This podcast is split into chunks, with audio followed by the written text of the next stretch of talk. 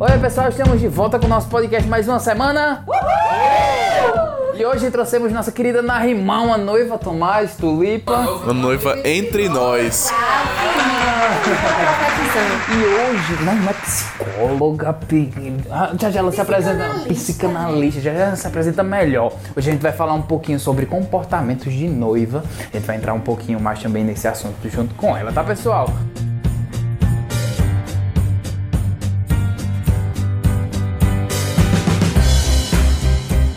Hoje temos Lorena Tulipa hoje.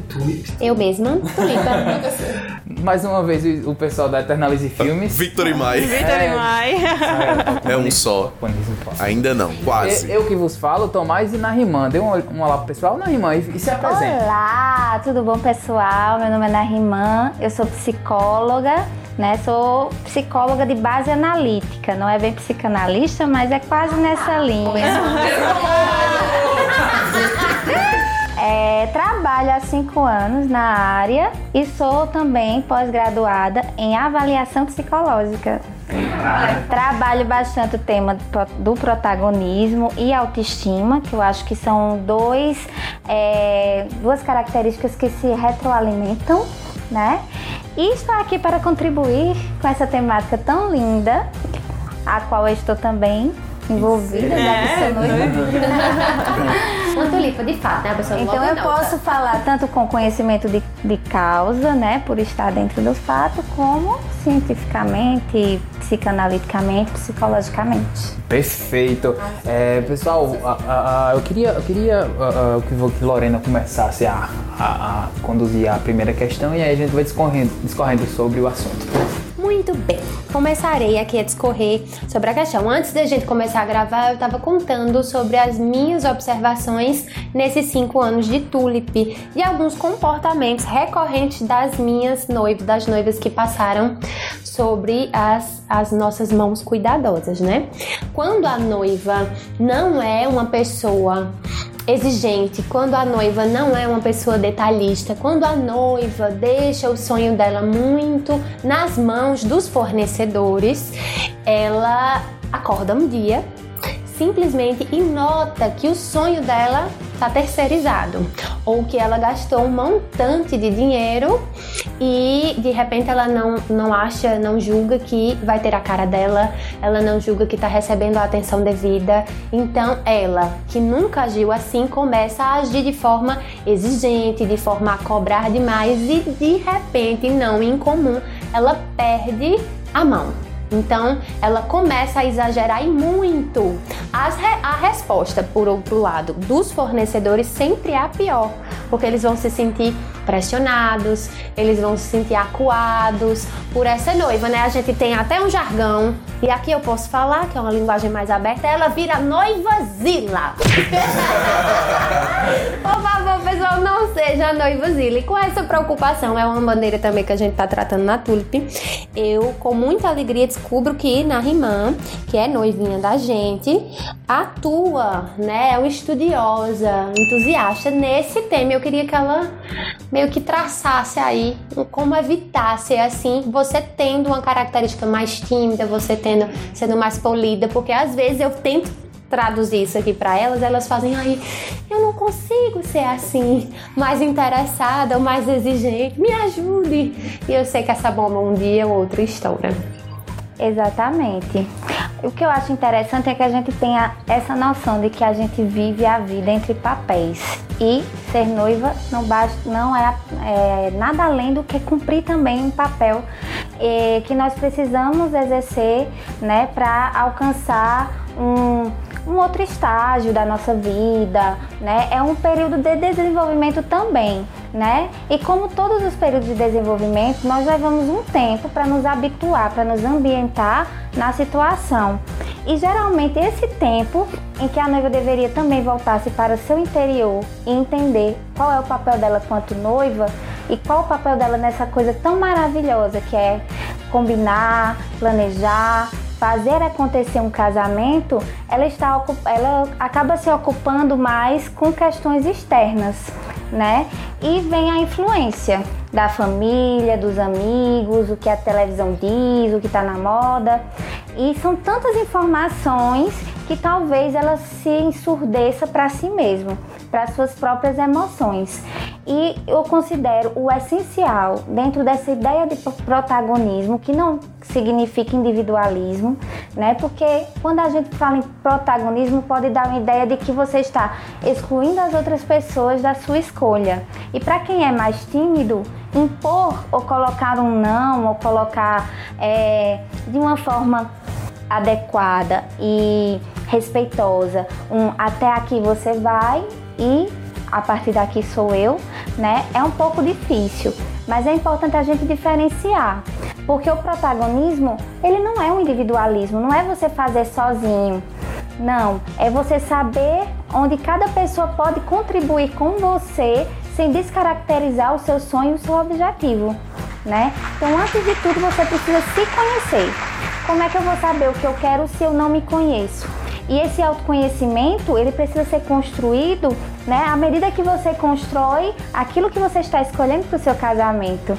Saber identificar o que é que tem a ver com você, o que é que lhe faz feliz, o que é que move seu coração, né? Isso ajuda você a traçar um caminho, ajuda você a planejar, né? Que também é outro passo importante. Da mesma forma que a gente faz um checklist é, de tudo que a gente precisa no casamento, a gente precisa fazer um checklist emocional.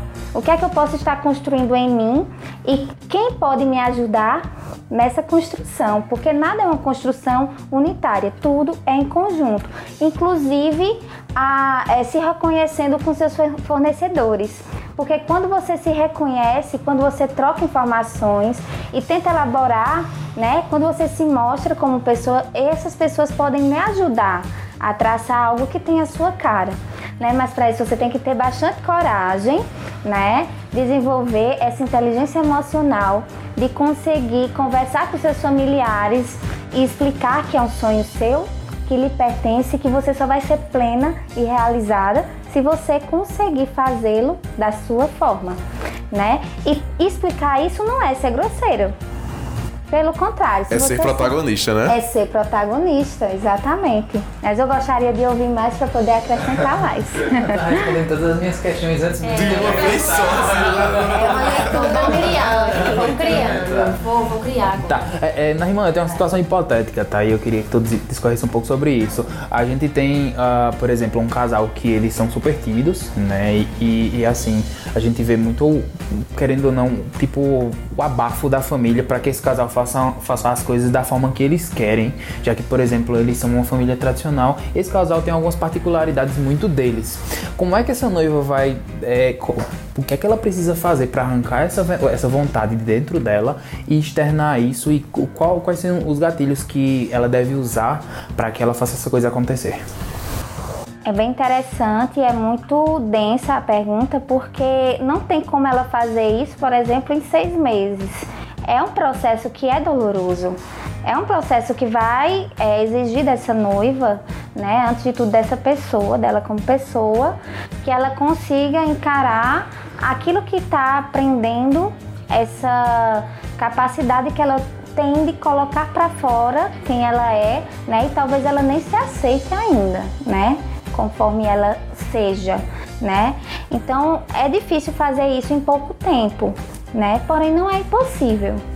Se ela está focada no sonho dela, se ela está focada, se ela reconhece que necessita disso para se sentir ela mesma, porque é um grande dia, é um dia que ele dura pouco tempo, passa voando. E quando a gente está feliz, né, é uma memória que vai se eternizar positivamente. E quando a gente está infeliz, é uma memória que vai ficar também eternizada negativamente. Então vale a pena né? Vale a pena sofrer tudo isso e passar por toda essa situação para não se reconhecer no próprio casamento, não ter a própria identidade?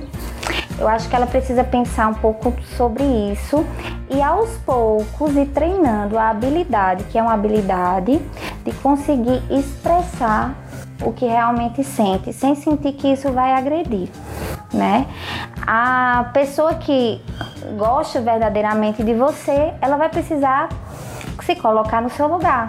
Né? O que acontece é que muitas vezes são pessoas que também não estão assumindo, não podem assumir tudo financeiramente e se sentem culpadas em não aceitar é, que os outros, de certa forma, se coloquem. Porém, muito, o que muitas vezes acontece é que aquelas pessoas desejavam isso para elas. E elas precisam compreender isso, né? E se elas não compreendem sozinha, então, minha querida noiva, é você que tem que falar. É você que precisa expressar, né? Isso não é agressivo, isso não é falta de consideração, pelo contrário. Você não quer que o dinheiro que elas, que essas pessoas estão investindo em você valha a pena, né?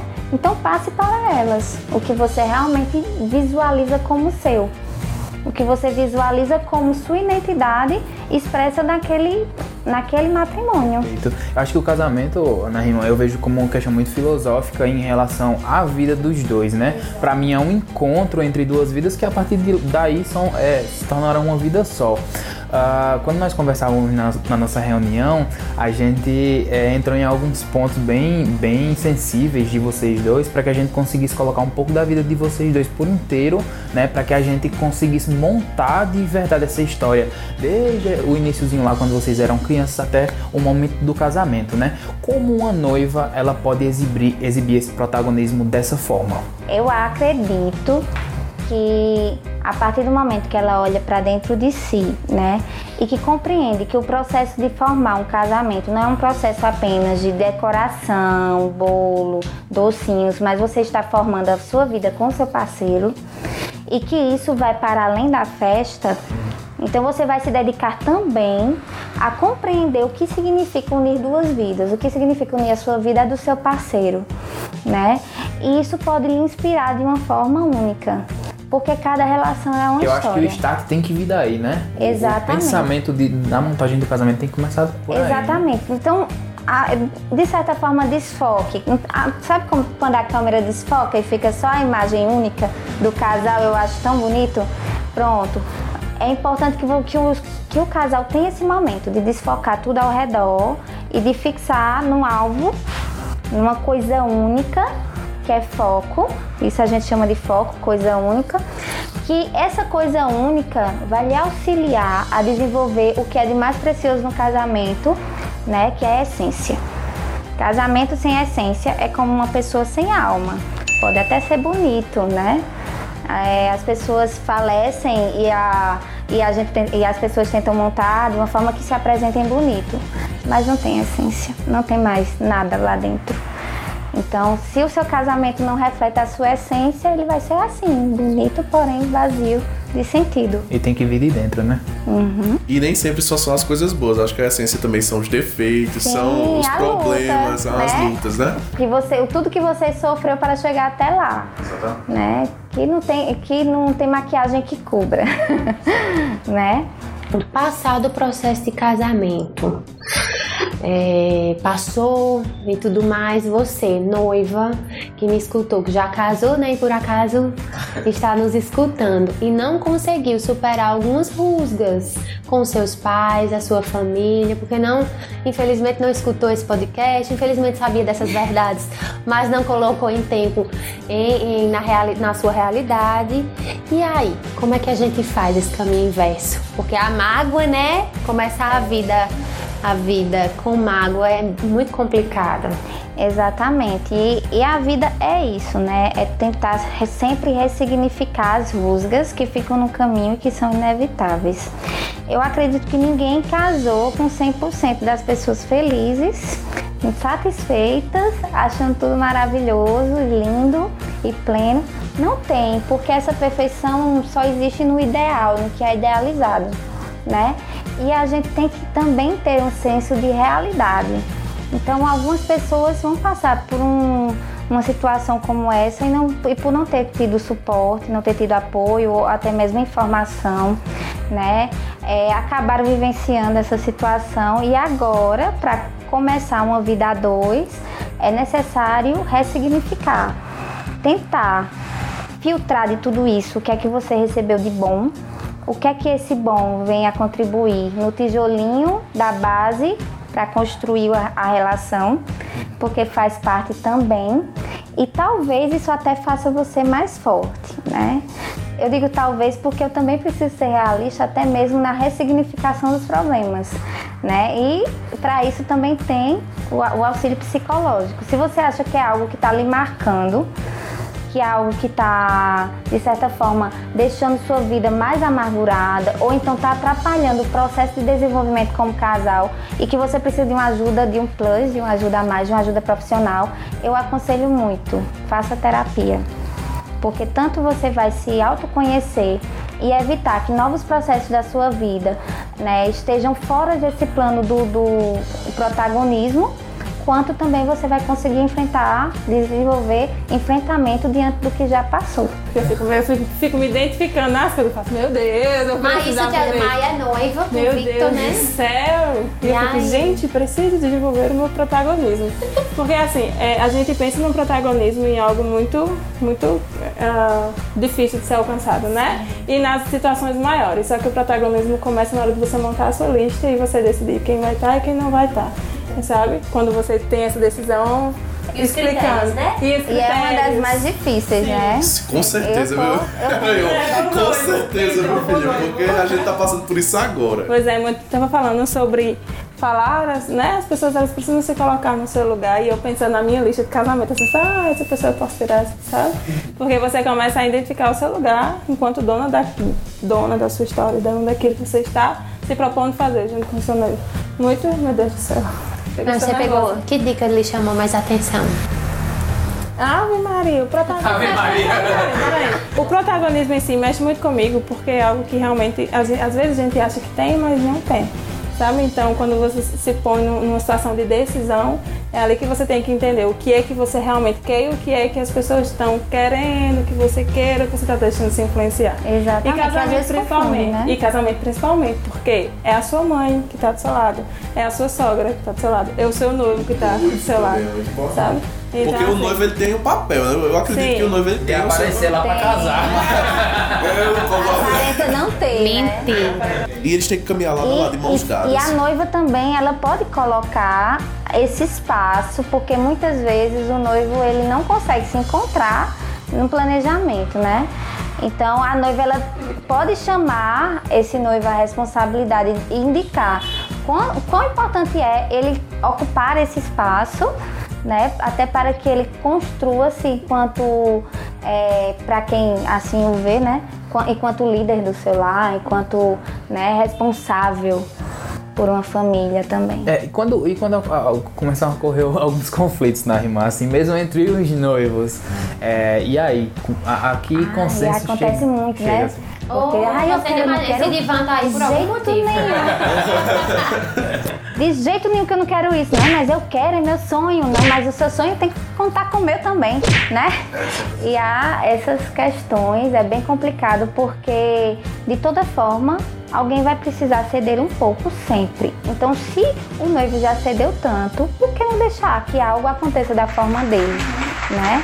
É, e até mesmo de outras pessoas também. Tem pessoas que são importantes. Né? Todo mundo tá aqui no Derra Vamos lembrar de uma coisa. Vamos lembrar de uma Filma coisa. essa cara dela. Protagonismo não é individualismo né? Isso. Não é você fechar-se no seu mundo e achar que vai ser tudo do seu jeito e acabou.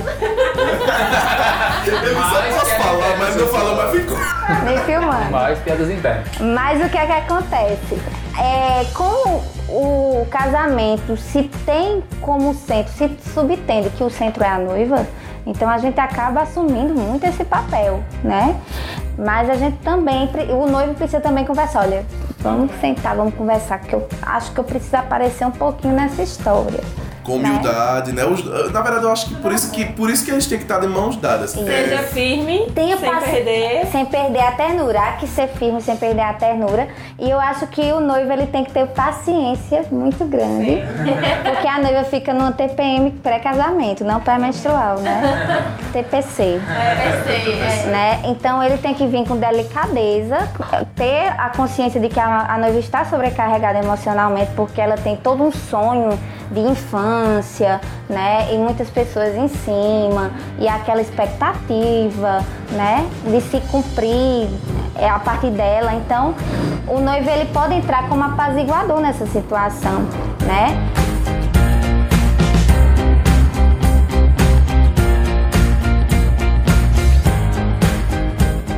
E aí eu acho fundamental que você possa dar espaço também para uma coisa ou outra ser característica do noivo, uma coisa ou outra ser característica de alguém importante para você que vai se sentir feliz e representado.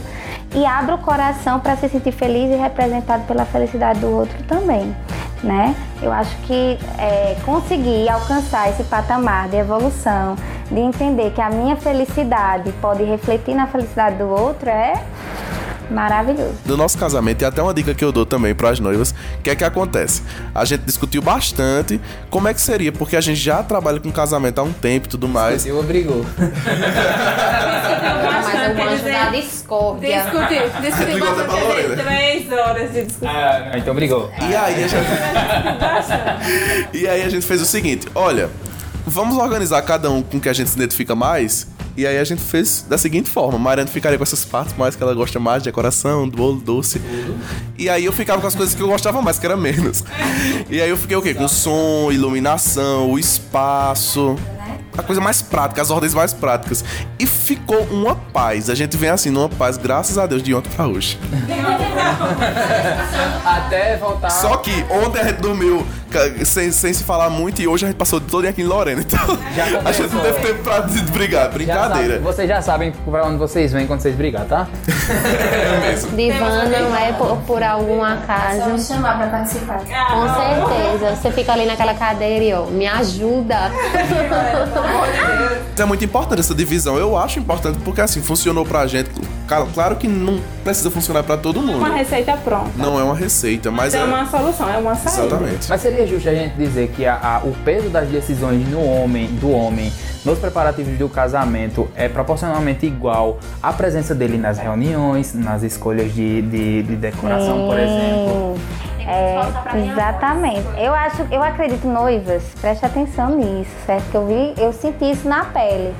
É, eu percebo que o meu noivo, ele construiu muito mais a identidade de noivo e de entender que existia um futuro matrimônio quando ele passou a me acompanhar. Então a presença do noivo ele, ela- ele vai construir no noivo também essa noção de que ele está construindo com você uma vida a dois. Porque não é de uma, de uma hora para outra que você, que se identificou como solteiro a vida toda, dependente ou independentemente de pais ou, ou, ou não, né? Vai se identificar como uma pessoa casada, como uma pessoa que está construindo um matrimônio com alguém. Então, quando você vai no passo a passo com a pessoa, quando você se faz presente, além de você se, se colocar, de colocar a sua identidade no casamento, você também está se au- auxiliando a construir né, essa identidade Aproxima mais o casal também. e aproxima mais o casal. Né? Eu percebi muito isso em Antônio, né? Depois que ele começou a fazer esse, como é, esse- essa negociação, que ele ficou se sentindo o máximo ali. Aí ele, caramba, eu tô muito empolgado com o casamento da gente. E antes eu não via tanta empolgação. Mas aí ele Parece, descobriu. parece muito, parece muito um sonho nosso, né? Algo, É. algo que é a gente. Isso. Empolga, empolga. Você, você parte, parte. Você sendo participativo ali. ali É, empolga, porque você está conquistando ali, tá fazendo parte, aquilo é seu também. E é importante isso, então noivas, chame. Chame seus Inclua, né? Porque a gente às vezes fica reclamando. brigar, né? Porque tem noivo que é realmente muito tímido, não, tu decide tudo e tal. Não é uma briga, porque a gente também tem que respeitar a individualidade de cada Mas um. eu acho que dá pra saber quando o cara quer participar e ela não tá deixando. É, Outra piada interna, tá bom? Minha gente, olha, eles Ó, estão afrontosos. Peraí. Eles estão se valendo da psicóloga pra brilhar, tá? Porque os nossos. é, é, as pessoas mais velhas que nós, as outras gerações, o homem realmente não participava de nada. Era a família da noiva, né? A, a mãe, geralmente era o vestido que foi da mãe, né? Às vezes era só reformada, aquele vestido. A família que da noiva que dava a festa. Então o noivo era só realmente para estar ali presente. Maravilhoso que ele estivesse presente, né? Mas hoje não. As coisas foram modificando, né? E com, esse, e com o modificar das coisas também surgem novas representações do que é um noivo.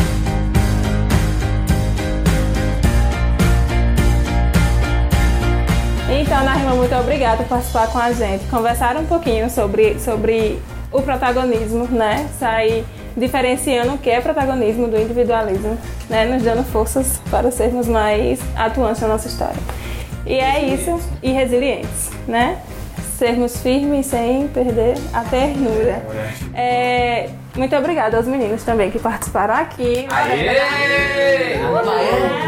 Ah, Lorena, Lorena da Tulip, Tomás Fotografias, Vitor, meu noivo, ah, também, Coisa linda. Antônio aqui, o noivo, O noivo.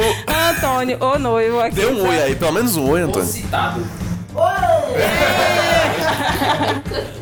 E não esqueçam de seguir a gente aqui no Spotify, no Instagram, né? Como é que ele acha, Narimã, no Instagram? Então, o meu Instagram é Narimã Basílio Psi, mas eu imagino que você digitando Narimã já apareça a minha pessoa. Perfeito. Já, já testei aqui e vi que deu certo. Já dá certo. E você, Tomás? Vocês me encontram no arroba, ah, no arroba Tomás Fotografias.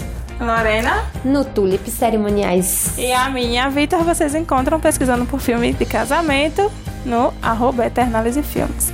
É isso, até o próximo episódio. Um cheiro. Um beijo, até mais. Cheiro.